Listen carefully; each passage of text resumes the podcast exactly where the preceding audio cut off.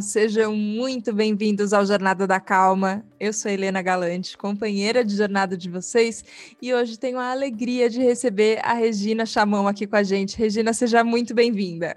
Oi, Helena, obrigada. Um prazer estar aqui, porque eu sou ouvinte do Jornada, então fico muito feliz de participar, de estar do outro lado do fone de ouvido.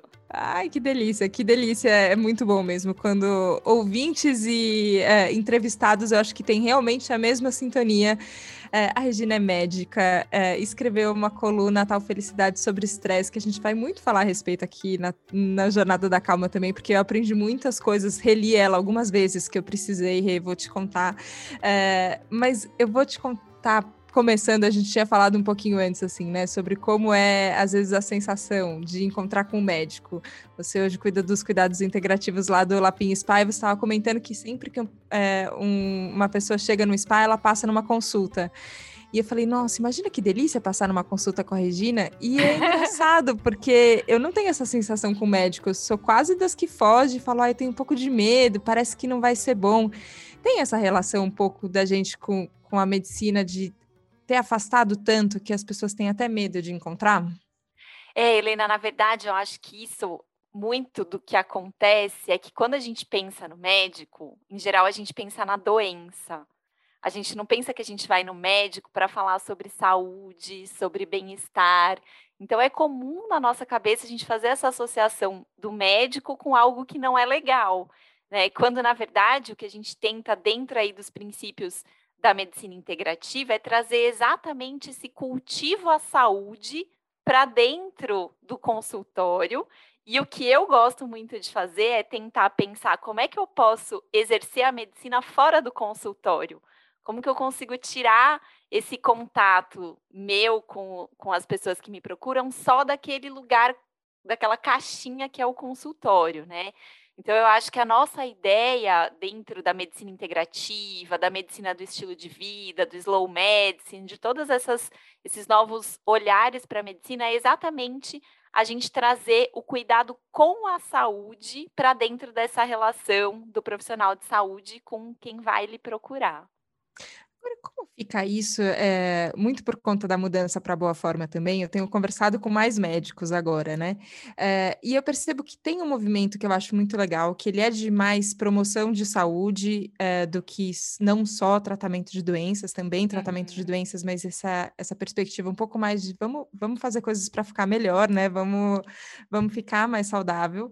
É, e eu entendo que tem cada vez mais uma parte que é o paciente que tem que fazer, porque é ele que está vivendo a vida dele ali no dia dele. Isso não significa, claro, que a gente vai se automedicar, que você vai prescindir do contato com o médico, mas tem um papel que é meu ali, eu como, como paciente. Como é isso? Pensando nessa, nessa, nessa postura que você falou de, de também ampliar para ser, para além dessa caixinha do consultório, essa relação ser em todos os ambientes. Como é que é isso? De chamar alguém para responsabilidade, para o que a pessoa tem que fazer, e às vezes ela tem que fazer mudanças, mas ao mesmo tempo cuidar dela. É, a gente pensa sempre numa parceria no cuidado, né? Antigamente a gente olhava a relação do médico com o paciente como uma coisa até um pouco hierárquica. Então, o médico tinha o conhecimento e ele te falava o que você tinha que fazer e você ia lá e obedecia, entre aspas, né? Hoje em dia, a gente entende isso muito mais como uma parceria no cuidado. Então, o médico, ele até talvez tenha um conhecimento diferente do seu, de algum tratamento, mas ninguém melhor do que você sabe o que, que é importante para você a cada momento, quais são as barreiras que você enfrenta para aquilo e quais são as suas próprias soluções para lidar. Então, o que a gente faz aqui é um trabalho de caminhar lado a lado, de ir junto com o paciente para que ele consiga caminhar em direção a essa maior saúde. E eu gosto muito de um modelo que se chama Roda da Saúde, que é um modelo da Universidade de Duke. Então, nessa roda, a gente coloca lá no centro do cuidado a própria pessoa, com a sua percepção de si, com o seu cuidado. E aí vão entrando camadas mais externas, que são as camadas do autocuidado, com todas as suas esferas aí, alimentação, movimento, descanso, desenvolvimento pessoal e profissional, espiritualidade, conexão mente-corpo, e só a esfera mais externa, que é a esfera do cuidado profissional. Então, não adianta nada a pessoa chegar no consultório com uma demanda se ela não consegue se olhar, se perceber, e, claro, com a ajuda de um profissional de saúde, que não necessariamente vai ser um médico, né? Mas com a ajuda de um profissional, ela consiga encontrar essas estratégias para atender suas necessidades. Então, realmente, a gente precisa que a pessoa assuma esse cuidado, o que é muito legal, porque tem muita coisa que só depende de cada um de nós, mas também é um baita desafio, porque também só depende de cada um de nós, né? Então, vem essa responsabilidade junto. Nossa, essa parte de que depende da gente e, e aí você não faz e você fica de cara com o fato de que você não está fazendo. E eu vejo isso, assim, que pensando em, em claro, né, é, todas as informações que tem hoje disponíveis, a quantidade de conhecimento que tem, sei lá, uma coisa simples como beber água, que você precisa beber água, o seu corpo precisa beber água. E aí eu fico vendo, é, às vezes na internet, assim, um monte de gente falando, e aí, já bebeu sua água hoje? Bebe sua água, não sei o quê, e um monte de gente falando, meu Deus, não bebi água, a hora que eu fui beber água, eu tomei um refrigerante, meu corpo deve estar brigando comigo numa sensação de culpa, assim, de eu sei o que era bom, uh, ou eu sei o que talvez fosse me fazer melhor, mas eu não fiz. E eu acho que a gente entra numa esfera que é só saber não resolve. Que o comportamento não mudou só porque a gente sabe que alguma coisa é boa. A medicina aí consegue entrar também nessa parte comportamental, de mudar o comportamento, ou aí é só terapia? Vamos todo mundo para terapia, é o único jeito. É, eu acho que a ideia da gente estabelecer essa parceria no cuidado é exatamente a gente ir nesse lugar de apoio da mudança, né? Porque é, eu tenho um professor muito querido que ele fala que a gente só muda o nosso estilo de vida quando a gente muda o sentido que a gente dá para a nossa vida. Então não adianta saber, né? Você tem que. Por que, que isso faz sentido para mim? Se for uma coisa que não faz sentido para você, você não vai beber água, não adianta. Né, se fazer exercício físico não é uma coisa que faça sentido para você, você não vai fazer, por mais que todo mundo te fala que precise. Então, eu acho que dentro é, de, dessa abordagem médica, a gente precisa começar a entender e ajudar essa pessoa a olhar o que, que faz sentido para cada um de nós. E a partir do que faz sentido, a gente constrói um plano de autocuidado. E momentos diferentes da vida, são sentidos diferentes. Então, cada momento da vida tem o seu porquê, o como que eu vou agir, o que que é bom para mim, para minha saúde nesse momento, né? Então acho que não adianta a gente olhar modelos de outras pessoas e querer trazer para nossa realidade. É muito mais esse exercício da gente se perceber e a partir dessa percepção construir uma rotina de saúde. É, eu brinco lá no podcast, saúde é algo que a gente cultiva todos os dias né? Porque é esse pouquinho de água, de alimento, de energia que a gente vai pondo todo dia que faz com que a gente floresça na nossa saúde. Então, acho que é esse trabalho bem de formiguinha mesmo. Você comentou do podcast do desestresse e eu queria te perguntar dele também o quanto, o quanto esse trabalho de comunicação caminha junto com os seus momentos também. Porque, como você falou mesmo, ok, tem que fazer sentido dentro da sua vida. E como como é hoje, assim, pensando em trabalho, em, em cuidado de você com você mesmo, em que momento que você está e o quanto isso acaba sendo também compartilhado com quem te acompanha?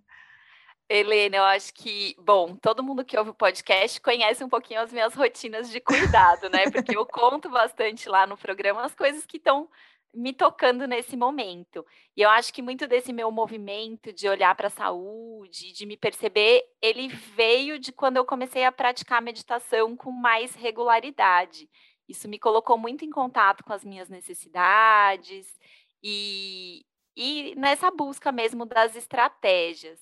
E eu entendi, e para mim faz muito sentido, porque eu gosto muito da comunicação, que para o meu trabalho fazer sentido, eu precisava aumentar a minha voz, eu precisava comunicar isso para mais pessoas. E muitas vezes no um a um no consultório eu não conseguia isso.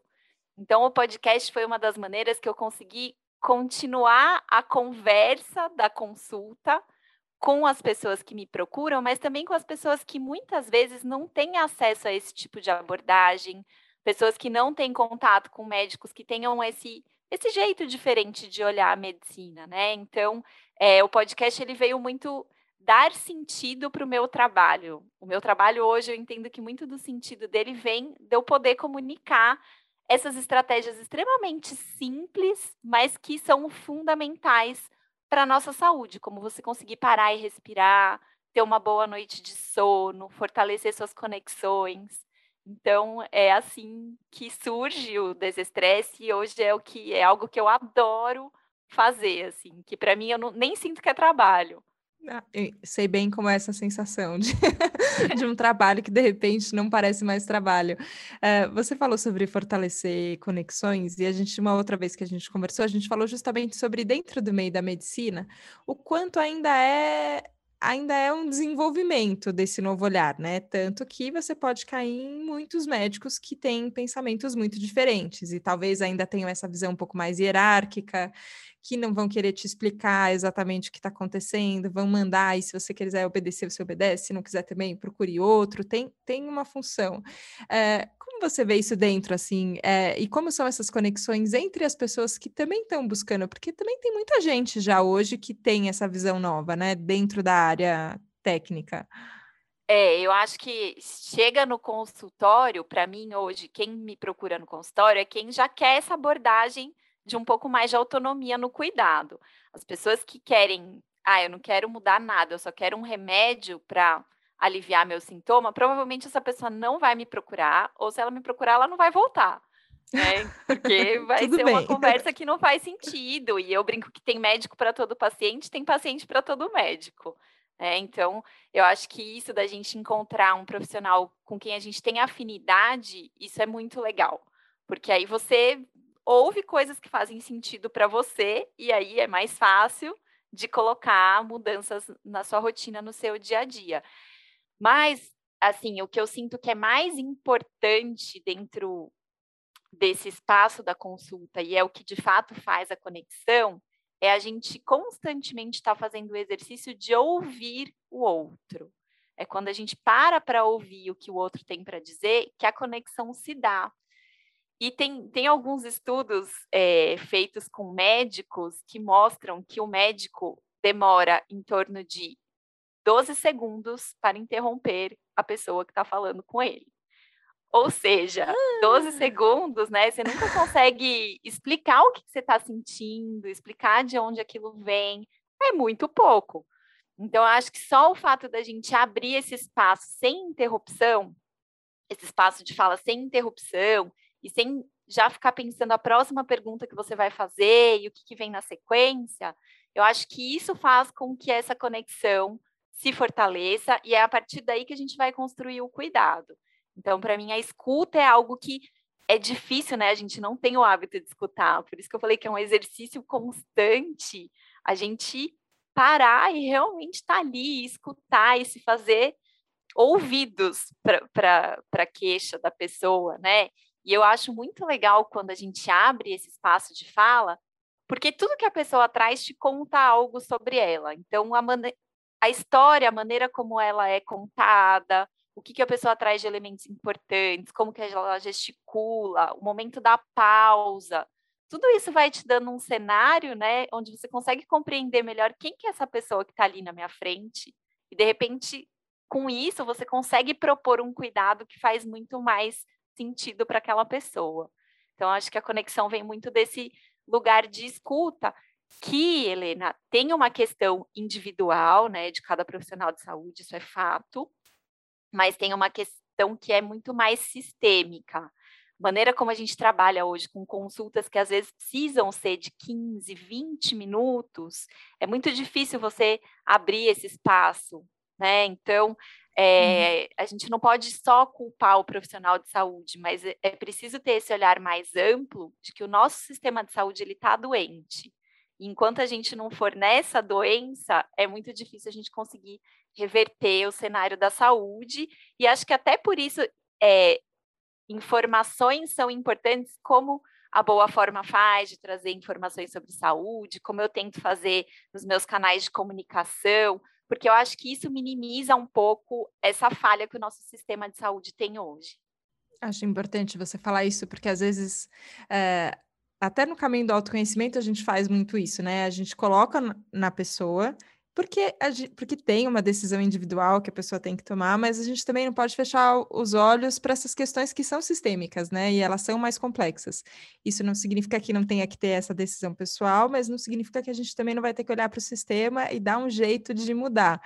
É, só que é engraçado, você estava falando da escuta, é, e, e, foi um, é um treino, não vou dizer que foi, não, é um treino constante aqui no podcast, quando a gente está conversando, é sempre esse, esse espaço de, de abrir, abrir espaço dentro da gente, né, para ouvir de verdade o que a outra pessoa está falando, é, para deixar a gente sentir também o que, o que a gente está sentindo durante a conversa, tem, tem esse momento, é, e é um treino, mas eu percebo que quando alguém está me falando de alguma coisa que está doendo, às vezes é mais forte do que eu. Eu quero interromper a pessoa para falar: olha, tá aqui ó, a solução. Tá aqui a solução maravilhosa. E eu não, não tenho a menor ideia de qual é a solução. Às vezes eu estou tirando da cachola, mas eu quero falar qualquer coisa que parece para tentar ajudar. Eu já percebi isso e, e, já percebi que não ajuda ninguém também e tento parar. Mas eu fico pensando do ponto de vista do médico, deve ser ainda mais complicado, porque você sabe, assim, a pessoa traz uma queixa que você sabe uma coisa que pode ajudar nessa queixa, mas também não adianta se você interromper nos 12 segundos, não dá conta. Como é que você foi aprendendo a, a falar, tudo bem, a, a pessoa vai ter que falar e, e eu vou ouvir, talvez seja ruim ouvir, mas é, é o melhor que eu posso fazer por ela, não sei. É, eu acho que a gente tem que ouvir sim, porque eu acho que muitas das vezes que a gente como médico erra, né? Quando você não, não consegue ajudar aquela pessoa, é porque essa solução que você achou que funcionaria era uma solução que para aquela pessoa especificamente não funcionava, né? Então, quando a gente ouve, às vezes a pessoa está com uma dor imensa e ela quer só falar sobre a dor dela, ela não quer que você dê uma solução para a dor dela. E na nossa cultura médica, a gente foi ensinado a dar soluções. E se você não dá solução, você não é um bom médico. E quando a gente aprende que ser um bom médico é dar soluções, muitas vezes a solução não vai acontecer, porque aquela pessoa está numa doença que está em fase final de vida, e aí você sente que você falhou, porque é algo que era natural, que é a morte, você entende que foi culpa sua, você falhou em ser um bom médico, porque você não consegue. E aí a gente vê, eu trabalho com oncologia também, no apoio dos pacientes que estão em tratamento de câncer, e é comum a gente ver o oncologista sofrer ou tomar uma atitude heróica que vai piorar a qualidade de vida daquela pessoa, ou sofrer muito porque ele acha que ele falhou. Então, a função do médico não é simplesmente dar soluções. Não, a gente está ali para acolher, a gente está ali para cuidar, e eventualmente a gente consegue ajudar a solucionar um problema ou outro, mas essa não é a regra. Então, sim, às vezes a pessoa precisa passar, sofrer um pouquinho para perceber que precisa mudar alguma coisa naquela rotina e ela ter um pouquinho mais de saúde. Mas às vezes é, é o que eu, como médico, queria que ela fizesse que ela não está fazendo, né? E aí você fala, pá, mas essa pessoa não quer se cuidar. Não, de repente ela não quer se cuidar porque o que você propôs para ela não fez sentido. Ela quer se Sim. cuidar, mas ela quer de outro jeito. Ou ela quer se cuidar, mas nesse momento ela tem um outro problema que está tão maior que ela não consegue, né? Então eu acho que é muito desse dessa é como uma dança, sabe, Helena? Uhum. A gente ouve, aí a gente fala um pouquinho, e às vezes não dá certo, daí a gente busca outro caminho. Então, eu vejo muito essa relação como uma dança, e eu acho que não tem, claro, tem situações em que a gente não, não tem essa flexibilidade toda, né? De, Sim. ah, vamos uhum. tentar. Então, se é uma situação de emergência, urgência, um trauma, a medicina convencional, do, do jeito que ela é feito, feita normalmente, uhum. ela é muito eficiente, né? Você tem uma cólica de rim, você não quer ficar fazendo um inventário do que, que você toma, de tô tomando muito refrigerante, tô comendo. Não, você quer um remédio para cortar a cólica e é isso, né? Então, pedra Sim. no rim, vamos fazer isso. Mas depois que passou essa fase aguda, é importante a gente ter esse olhar, poxa, o que, que será que eu estou fazendo na minha rotina que está me trazendo para isso? Então, eu acho que quando a gente tem uma atitude de curiosidade em respeito né, do que está acontecendo ali, E quando a gente estimula a pessoa que está sendo cuidada por nós a também ser curiosa sobre o que está acontecendo com ela, é aí que a gente começa a caminhar para soluções, né? A curiosidade acho que é algo fundamental para a gente conseguir se cuidar. Por que, que isso está acontecendo? O que, que funciona para mim? O que, que não funciona?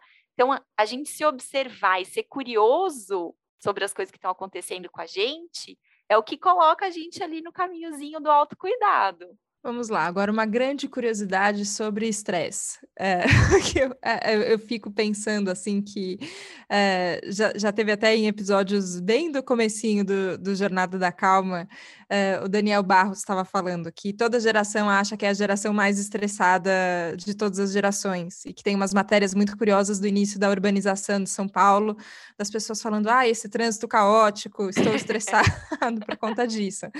Não que a gente não tenha motivos hoje para ter, enfim, é, estar sobre um estresse muito grande, mas todo mundo lida com isso. E eu acho que é uma dessas coisas que são é, recorrentes, mas que a gente não olha para ela, ou que a gente tenta olhar quase num, numa perspectiva de tira isso da minha frente, pelo amor de Deus, não consigo lidar com isso e você foi estudar a fundo o estresse. Eu acho que tem um jeito bem diferente do que, do que a gente olha que, que não que resolve, vai, não, não, não colocar nessa, nesse tiro e queda, assim, das coisas, mas que muda o jeito como a gente lida com ele, não é? Sim, com certeza.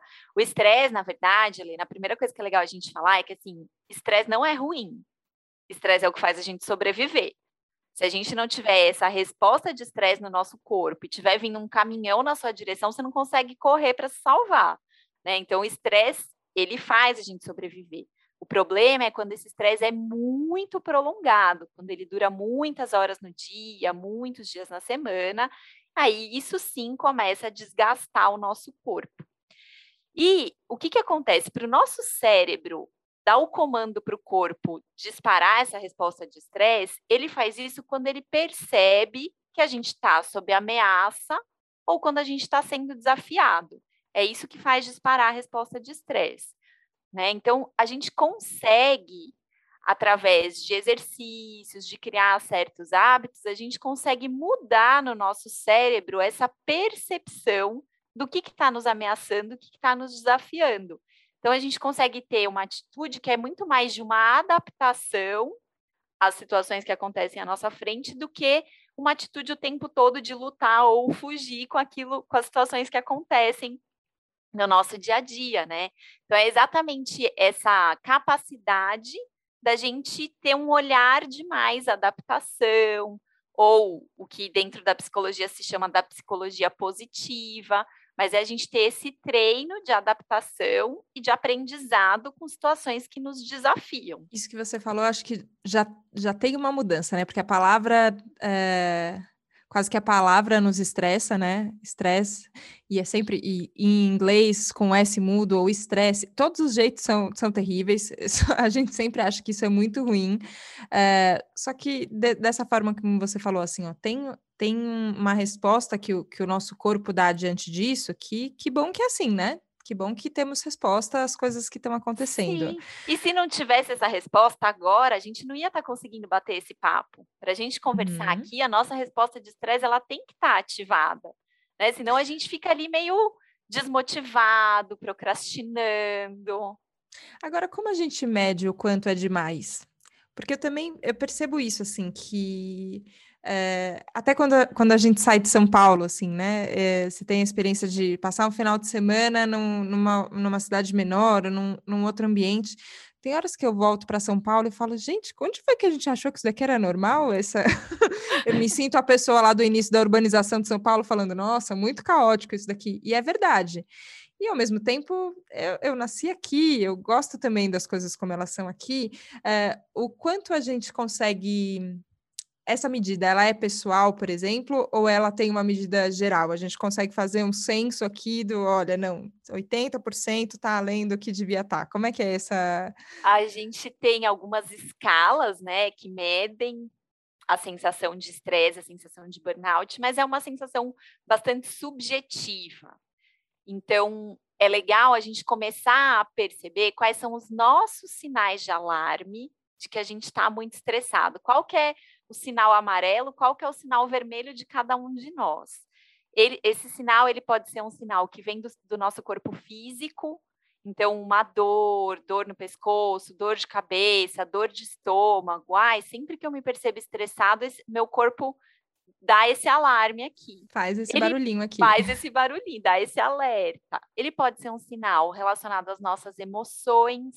De repente, a gente começa a ter uma oscilação muito grande das emoções, ou a gente começa a sentir emoções que são desproporcionais ao que está acontecendo. Então, você sente um medo muito grande numa situação que não deveria provocar tanto medo, ou a gente começa a ficar muito irritado, ou a gente pode ter sinais relacionados com a nossa cognição, com a nossa mente, dificuldade de foco, dificuldade de concentração, alteração da memória, dificuldade de aprendizado, ou a gente pode ter ainda sinais que vêm com o nosso comportamento, quando a gente começa a ter um comportamento compulsivo com alguma comida, com alguma bebida, com algum vício.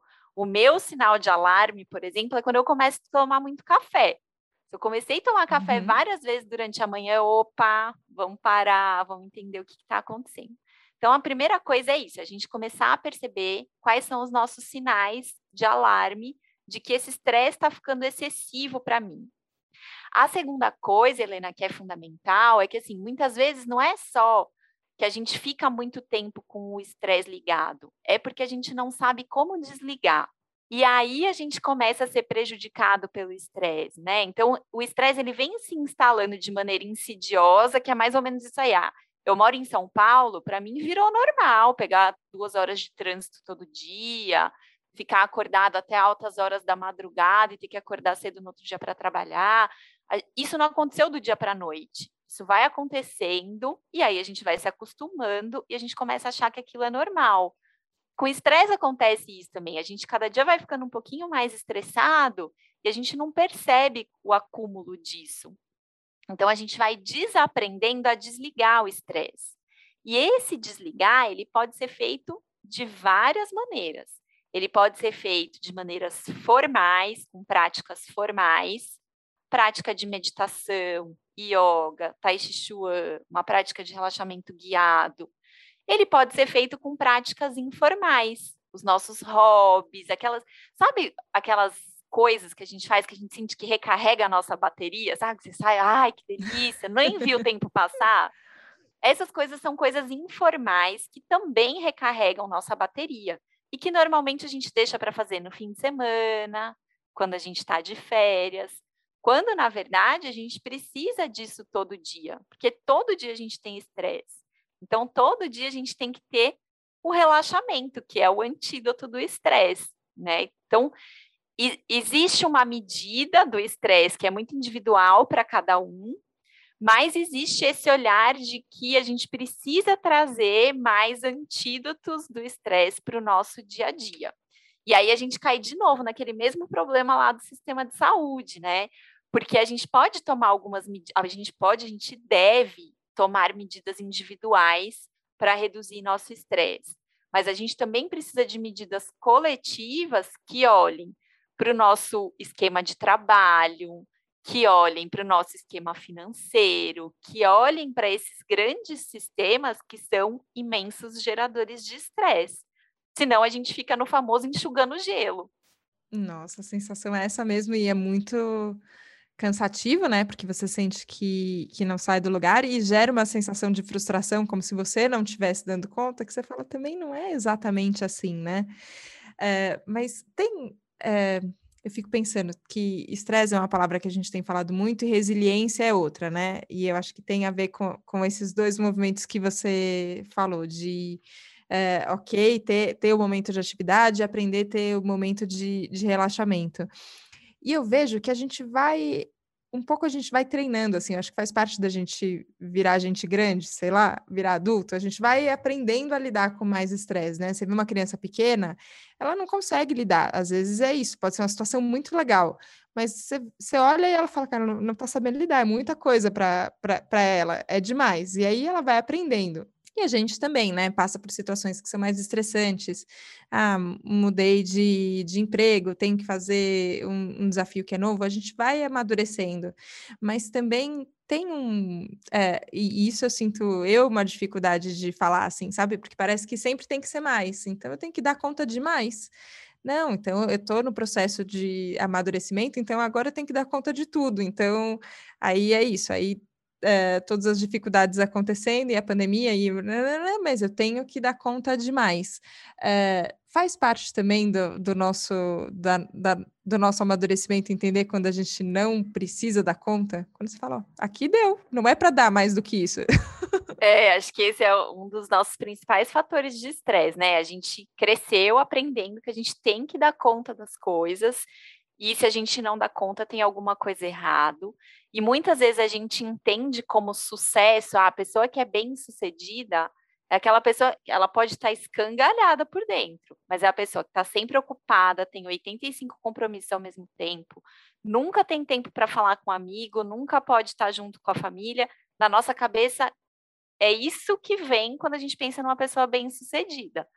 É, então, a gente é, quando a gente está nesse processo de olhar para o estresse, aprender a se cuidar e a relaxar, a gente tem que ir contra isso. É meio você ser contra a cultura, né? Você olha para essa pessoa que é bem sucedida e fala: não, não, não. Para mim, sucesso é eu poder estar. Tá, é, segunda-feira, três horas da tarde, dando um cochilo no sol, porque eu já trabalhei para caramba hoje de manhã e eu mereço esse momento aqui de repouso, e eu preciso, mais do que eu mereço, eu preciso desse momento de repouso. É, então, é a gente ficar o tempo todo nessa, é, no famoso orar e vigiar, né? Então, tá, para mim, ser uma pessoa bem-sucedida é ter tempo para cultivar as relações que importam, para cuidar do meu corpo. Então, o que, que eu preciso fazer para que isso realmente esteja acontecendo, né? E, Helena, você falou uma coisa legal. Ah, parece que a gente vai é, aprendendo a lidar com estresse, se acostumando, e na verdade isso acontece mesmo o nosso cérebro, ele, ele se. Quando a gente está frente a uma situação, o que, que diz para o cérebro se essa situação é estressante ou não? As experiências anteriores que você já teve.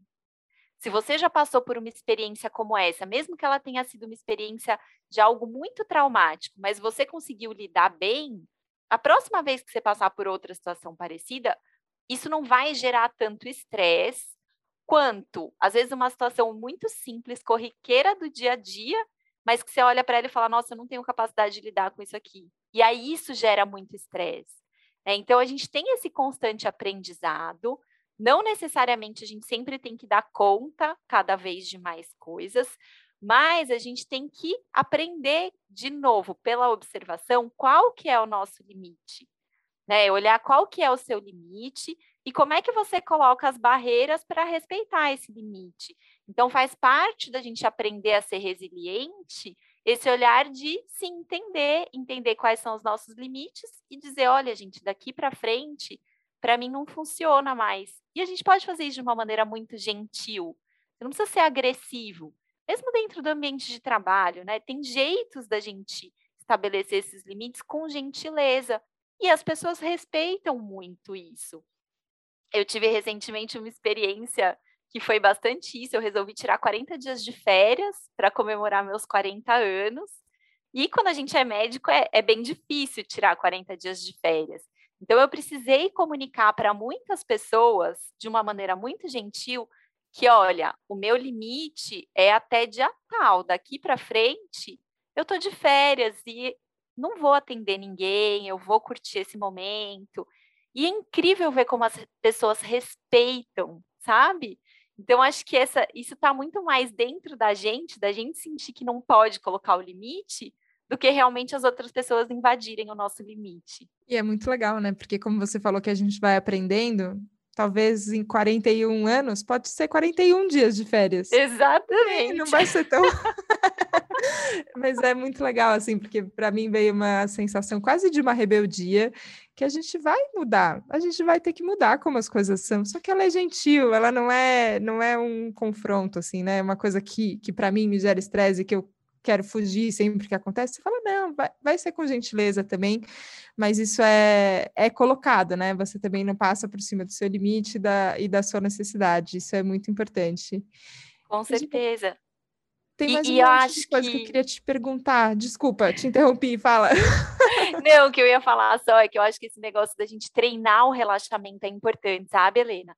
Porque assim, a gente vive uma vida super estressante, e aí a gente acha que um dia que a gente senta, fecha o olho e tenta meditar e não consegue, que aquilo não é pra gente. Né? Ou uma respiração mais profunda que você faz e você não conseguiu se acalmar de imediato, você fala: ah, não, isso aqui não é para mim, eu sou estressado. Quando, na verdade, essas são coisas que a gente precisa treinar. Então, é muito importante a gente ter na cabeça que relaxamento é algo que a gente treina, que a gente aprende, que a gente cultiva, que a gente cria o hábito também. Né? Então, é, eu acho importante as pessoas olharem para isso e falarem: não, tudo bem, hoje eu sentei aqui, fechei o olho, minha cabeça estava uma baita confusão, parece que essa meditação não valeu. Mas amanhã eu vou fazer de novo, e depois de amanhã de novo. Né? E a gente vai aprendendo a relaxar. Nossa, vamos, vamos tentando, né? A gente outro dia na Boa Forma postou, é, era um videozinho de uma moça falando isso assim, ah, acabei de voltar do treino, nossa, minha cabeça tá leve. E aí começava a enxurrada de pensamentos. Nossa, foi aniversário da minha amiga, não liguei para ela, tem que fazer lista do mercado. Nossa, tem que entrar no banho fazer uma hidratação no cabelo, minha pele tá horrível. Não, mas eu também precisava fazer não sei o que das assim, começava a vir um monte de coisa e ela resolve sair e não faz nada, assim. E eu falei, olha, tudo bem, ali era uma piada, as pessoas riram e, e o propósito era esse, mas falando, mas isso não quer dizer que a primeira intenção de agora eu vou fazer uma atividade física para tentar esvaziar a minha cabeça não, não, te, não, não seja válida, né? Também é válida mesmo com a dificuldade. Exatamente. Regina, eu queria te perguntar mais um monte de coisa. Estou sentindo quase que o tempo do jornada de hoje é o tempo de uma consulta muito rápida, que a gente vai ter que marcar, marcar uma sequência. É, mas queria terminar te perguntando sobre doutora Sangue Bom. A gente não falou também dessa especialidade que, que você tem, como é, acaba sendo hoje nos seus atendimentos tudo um pouco integrado também? Como é isso?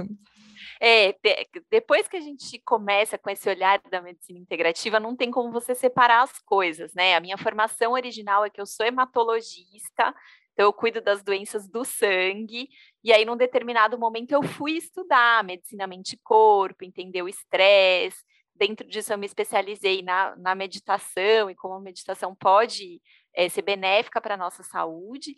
Então, hoje, não tem como eu não trazer isso para os meus atendimentos hematológicos. Eu ainda trabalho como hematologista e faz parte do meu cuidado olhar para tudo isso, né? Colocar isso dentro daquele cuidado que é um cuidado integrado de fato.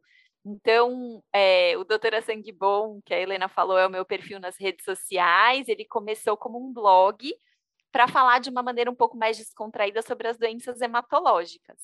E assim como a minha carreira foi se transformando, o Doutora Sangue Bom também foi se transformando e hoje ele é um espaço para a gente falar do cultivo à saúde, das práticas de bem-estar. E é isso que tem acontecido dentro da minha consulta médica também. É claro que a gente vai cuidar da doença quando ela está ali, mas a gente também precisa trazer estratégias e ferramentas para cultivar a saúde, mesmo num período de doença. Ai, que gostoso te ouvir, Regina do céu, nossa, que delícia mesmo. Acho que é, traz uma outra é, uma outra abordagem que a gente precisa muito, e é isso, a gente não está no consultório aqui, não estamos numa consulta, mas acho que é, é esse espaço de escuta que é tão delicioso. É, e que bom, que bom que, que você seguiu por todos esses caminhos e pode hoje compartilhar com tanta gente que, e você entendeu que faz sentido compartilhar isso também. Queria só te agradecer muito. Obrigada. Obrigada, Helena. Obrigada pelo convite. Um prazer estar aqui. Continuo como ouvinte do Jornada. Ah, que delícia, que delícia. Então, obrigada, Regina. Obrigada a você que nos acompanhou hoje aqui no Jornada da Calma. A gente se vê na próxima segunda, combinado? Cedinho? Me conta como foi essa semana. Foi estressante? Não estressante? Conseguiu relaxar um pouquinho? Que esse seja o nosso momento de relaxar. Obrigada muito pela confiança. A gente se vê na próxima semana. Tchau, tchau.